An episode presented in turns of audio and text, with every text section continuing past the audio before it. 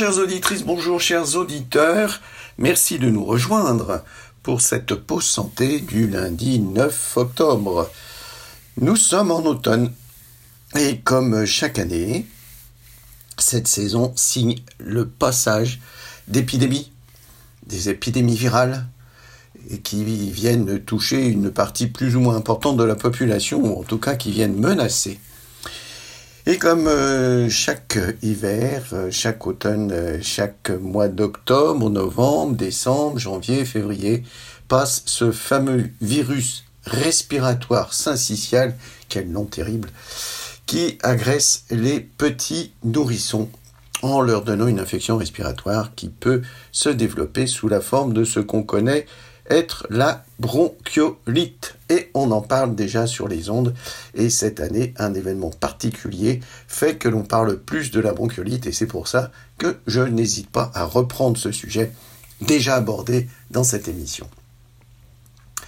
C'est quoi la bronchiolite? Eh bien, c'est une infection virale due à ce virus que je viens d'évoquer et qui touche les petits nourrissons dans leur première année. Car effectivement, dans leur première année, ils n'ont jamais eu l'occasion de rencontrer le virus, ils n'ont donc pas d'immunité de protection pour se défendre, ce qui ne sera plus le cas les années suivantes, ou du moins en beaucoup moindre proportion, car nous le redirons tout à l'heure, ce virus ne confère pas une immunité définitive et totale. Ça s'exprime comment?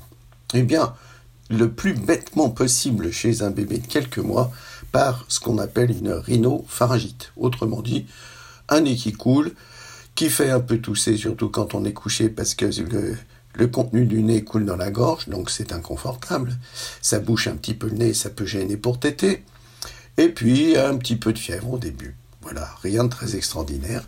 Et ça peut passer inaperçu de cette façon, ou du moins passer dans le lot des rhinos très commune dans le cours de la première année, sitôt qu'on est en charge de faire son immunité. Mais chez certains enfants, chez certains petits, cette euh, rhinopharyngite va tomber sur les bronches, comme disaient nos grands-mères, et donner une bronchite qui va rapidement prendre un côté euh, gênant, asphyxiant, avec euh, un sifflement qui ressemble à s'y méprendre à ce qu'on entend chez un asthmatique quand il est en crise. D'où le nom autrefois donné à la bronchiolite de bronchite asthmatiforme qu'on a ensuite combattu en disant mais non c'est pas de l'asthme puisque c'est une infection virale pour revenir au fait que les petits enfants qui font une bronchiolite sont des enfants qui sont prédisposés à faire de l'asthme par la suite. D'où l'adage pédiatrique après plus de deux bronchiolites, on est un asthmatique. Et pourquoi? Et pourquoi ça se passe comme ça? Eh bien parce que ces bronches de tout petit enfant sont donc de tout petits calibre. Déjà les nôtres, à la périphérie du poumon, elles sont pas bien grosses. Mais chez un tout petit, c'est évidemment 30 à 40 fois plus petit.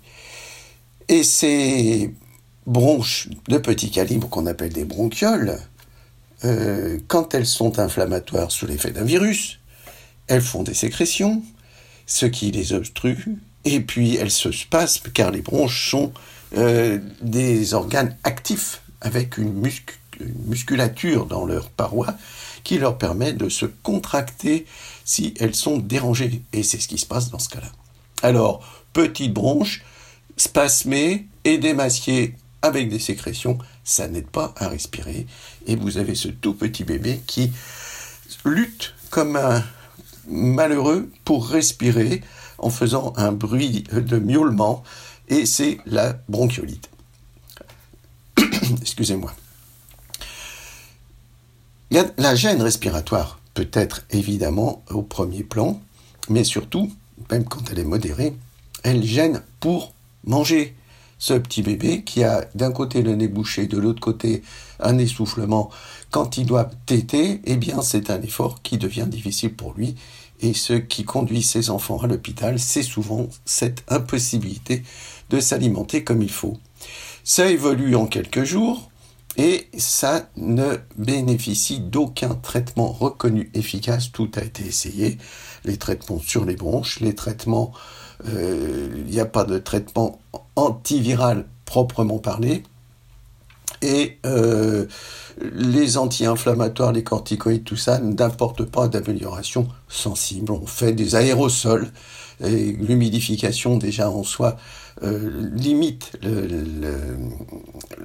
l'inflammation au niveau des bronches et obtient un petit résultat. Mais euh, le traitement, ben, c'est la patience. Et il faut attendre 3, 4, 5 jours en moyenne en espérant que ce petit enfant ne va pas s'épuiser de cette gêne respiratoire, et si jamais c'est le cas, eh bien il se retrouve à l'hôpital avec un petit peu d'oxygène, et même certains vont se retrouver en réanimation avec une aide respiratoire sur un plan mécanique, et ce, en particulier les populations les plus fragiles, les bébés les plus jeunes, parfois dès les premiers jours de vie, les anciens prématurés, ceux qui ont déjà séjourné en réanimation, qui ont eu des pathologies pulmonaires, qui sont donc fragilisés, ou alors des bébés atteints d'une pathologie chronique, qu'elle soit cardiaque, métabolique ou autre, qui euh, sont un, terrain propice aux formes les plus sévères.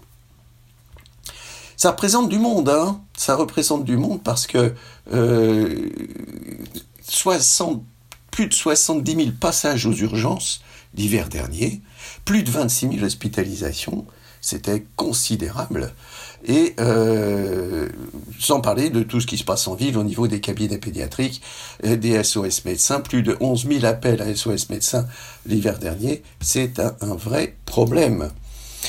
Seul autant que quand ils sont à l'hôpital, ces petits-enfants, eh bien, ils ont bloqué les lits pendant plusieurs jours et que rapidement, bien, chaque hôpital se retrouve saturé, essaye de diriger vers un autre hôpital, voire même jusqu'en province des fois pour les Parisiens, euh, éloignés de la maison et de la famille, euh, c'est très compliqué.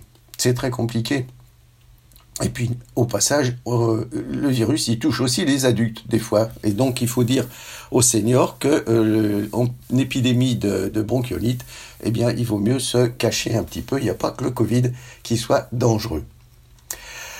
Alors, la bronchiolite ne tue pas, ou très peu, mais elle crée un séisme dans euh, l'état sanitaire de la population pendant deux à trois mois, et euh, un séisme au niveau des hôpitaux qui sont déjà dans une situation extrêmement difficile. Vous entendez certainement parler assez fréquemment que le monde hospitalier est en euh, grande détresse, qu'on manque de bras de tous les côtés, que pendant euh, trop longtemps on n'a pas valorisé le travail euh, des soignants, on ne tient pas compte de la pénibilité du travail, de, des emplois du temps qui sont parfois surchargés, parce que quand quelqu'un manque, il faut remplacer, il faut que la, le soin continue, que l'accueil des patients continue, et, et moins il y a de monde, plus la chaîne est tendue, c'est bien connu. Et euh, tout ceci crée une tension euh, multiple parce qu'il y a la tension physique, il y a la tension, euh, la tension hein, nerveuse, parce que quand il y a beaucoup de patients dans tous les sens, eh bien, on sent que euh, il risque d'y avoir un problème, il risque d'y avoir un gag, comme on dit, il risque d'y avoir un loupé. Euh, les bronchiolites occupent tous les lits et les autres patients, on en fait quoi? On les met où? C'est un vrai séisme, un vrai euh, tsunami sur les hôpitaux. En 2022, ça a été encore pire. Pour quelle raison? Eh bien, nous en avions parlé l'année dernière. Au moment du confinement, les bébés sont restés chez eux. Beaucoup de gens sont restés chez eux. La majorité de la population a été neutralisée et obligée de ne pas se déplacer. Donc on ne se déplace pas, on ne se rencontre pas, on ne se fait pas de bisous, on garde ces microbes pour soi et on évite les épidémies. Excellente prévention. On n'a quand même globalement pas trop apprécié ce confinement, ces confinements. Donc, euh, est-ce qu'on ne pourrait pas trouver autre chose? Alors, trouver autre chose, bah, la prévention d'une maladie virale, c'est d'éviter de la transmettre. Donc, ce qu'on appelle les gestes barrières, qu'on a si bien appris pour l'épidémie de Covid, ça marche aussi pour les petits. Sauf que euh, dans une crèche collective, les petits-enfants, on peut leur expliquer ce qu'on veut, euh, ils communiquent quand même. Alors, euh, neutraliser le virus, ben, il faudrait le neutraliser dès qu'il apparaît. Or, d'ordinaire, quand il s'exprime par une rhino, de la même façon que les, maladies éruptives, hein, quand on a les premiers symptômes, c'est que le virus, il est là depuis au moins la veille. Et que donc, il y en a eu partout. Alors, empêcher la dissémination dans les collectivités d'enfants, c'est un doux rêve. Et en tout cas, c'est illusoire. Alors, euh, bah, il faudrait peut-être que les scientifiques travaillent à fabriquer un vaccin. Eh ben non, il n'y a pas de vaccin contre le VRS. On n'a pas réussi à mettre ça au point, mais, mais, mais, on a réussi à faire un traitement de prévention et de protection, et c'est lui dont on entend parler à la radio à la télé et dans les journaux. C'est le fameux Nirzevimab, autrement dit appelé Beyfortus. Bon, on s'en fout de son nom en fait. Qu'est-ce que c'est? C'est un anticorps monoclonal spécifique du VRS. Waouh Ça, c'est un truc drôlement bien. Eh bien, ça fait quoi? Ça fait qu'on fait une injection au bébé et qu'il est protégé pendant plusieurs mois. Et donc, il va passer le cap de l'épidémie sans attraper la bronchiolite, au moins pour cette année. Oui, mais l'année prochaine, il sera plus grand, plus gros, plus fort. Il y aura des bronches plus grosses. Et donc, a priori, il ne devrait pas faire la bronchiolite qui emmène à l'hôpital. Ce traitement est très novateur. Ce traitement n'est envisageable que depuis euh, très peu d'années, parce qu'il repose sur la production d'anticorps monoclonaux. On va essayer de comprendre ce que ça veut dire. Pour se protéger d'un microbe, quand il n'y a pas de vaccination, il y a la possibilité de euh, recevoir des anticorps déjà faits. La vaccination, chez nous, ça ne fait que mimer la maladie. On nous met, on nous inocule une substance qui ressemble ou qui n'est qu'une partie euh, de, de l'agent infectieux pour qu'on fabrique des anticorps. Là, c'est notre organisme qui fabrique, mais ça met du temps. On ne peut pas euh, lutter contre une épidémie par la vaccination euh, si elle n'a pas été entreprise au préalable, parce qu'il faut le, temps que l'organisme fabrique ses défenses. Ces défenses sont mémorisées dans nos lymphocytes, ces cellules de l'immunité qui ont une bonne mémoire et qui vont reconnaître à une prochaine rencontre le même microbe et réagir de la même façon en produisant des défenses qu'on appelle des anticorps. Mais si on est au contact d'un microbe dangereux et qu'on veut euh, tout de suite être protégé, alors il faut avoir des anticorps tout près. Et ça peut pas être qu'un autre, donc c'est un anticorps qui sera donné de l'extérieur. C'est ce qu'on appelait autrefois un sérum un sérum de patient ou d'animal qui a été immunisé contre le, microbe euh, concerné. Et, ce sérum, c'est-à-dire cette partie du sang euh, débarrassée de toutes les cellules et purifiée au maximum, va nous permettre d'avoir une protection qu'on appelle à ce moment-là une protection passive, par la présence d'anticorps dans cet extrait du sang de quelqu'un d'autre ou d'un animal. On peut faire encore mieux en purifiant jusqu'à extraire simplement les anticorps, les immunoglobulines, et il y a des immunoglobulines qui existent depuis déjà pas mal d'années, avec un procédé d'extraction et de purification complexe et euh, toujours un petit peu limité, imparfait. Mais voilà que dans, dans la fin des années 60 et les années 70, il y a des biologistes qui ont réussi à mettre en scène, si je puis dire, un procédé de fabrication d'anticorps qui ne met plus en jeu un individu, qu'il soit humain ou animal. On va faire ça en laboratoire. Alors, premièrement, il faut savoir contre quoi on veut euh, se battre et quel est l'anticorps qu'on souhaite produire. Monsieur César Milstein, je suis obligé de citer son nom, c'est prix Nobel 1975, il a inventé le génie génétique. On va prendre en esclavage, si je puis dire, des lymphocytes B, donc les cellules qui produisent des anticorps. On les met en culture, ben oui, ça se fait, on cultive les cellules. En culture qu'on va appeler monoclonale, c'est-à-dire tout issu du même de la même cellule à l'origine. C'est tout que de la même famille, proche.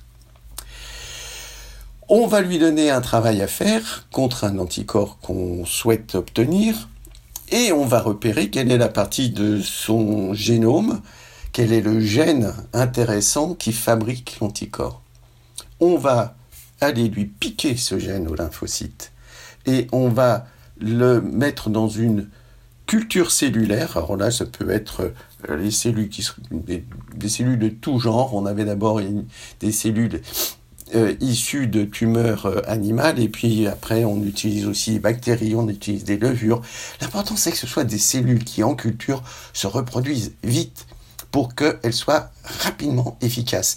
On appelle ça des cellules usines. Et ces cellules usines, quand on leur a inoculé le gène, c'est-à-dire le programme qui permet de fabriquer l'anticorps, eh bien ces cellules vont se mettre à fabriquer des anticorps à gogo, en quantité extraordinaire, à une vitesse extraordinaire, pour un prix qui va devenir de plus en plus faible, parce que tout ce travail de recherche, bien entendu, qui a duré sur plus de 20 voire 30 ans, est un travail euh, qui demande énormément de, de patience, de temps, de moyens. Et là, on aboutit à ce qu'on appelle donc ces anticorps monoclonaux. Et ces anticorps monoclonaux, eh bien, c'est eux qu'on va injecter aux petits-enfants pour les protéger contre la bronchiolite. Et il faut en, protéger un maximum pour qu'il y ait ce qu'on appelle un effet barrière, un effet de groupe, qui va empêcher la diffusion du virus, qui va la ralentir, qui va la gêner, qui va la minimiser et qui va protéger nos infirmières et nos médecins dans les hôpitaux qui n'en pourront plus s'ils sont encore une fois débordés par l'épidémie de bronchiolite. Mais les anticorps monoclonaux ne servent pas que juguler des infections, des épidémies. Ils ont plein d'autres applications. Et là, on croit rêver, ce n'est qu'un début. Parce qu'ils servent, par exemple, à faire des examens de biologie ils servent à lutter contre, bah, par exemple, le Covid. On a parlé d'un bronchiolite, mais on en a sorti quand même aussi plusieurs des, anticorps contre le Covid, pour les formes les plus sévères. Ils servent à contrôler certaines maladies inflammatoires, des maladies rhumatismales, la maladie de Crohn, des maladies auto-immunes.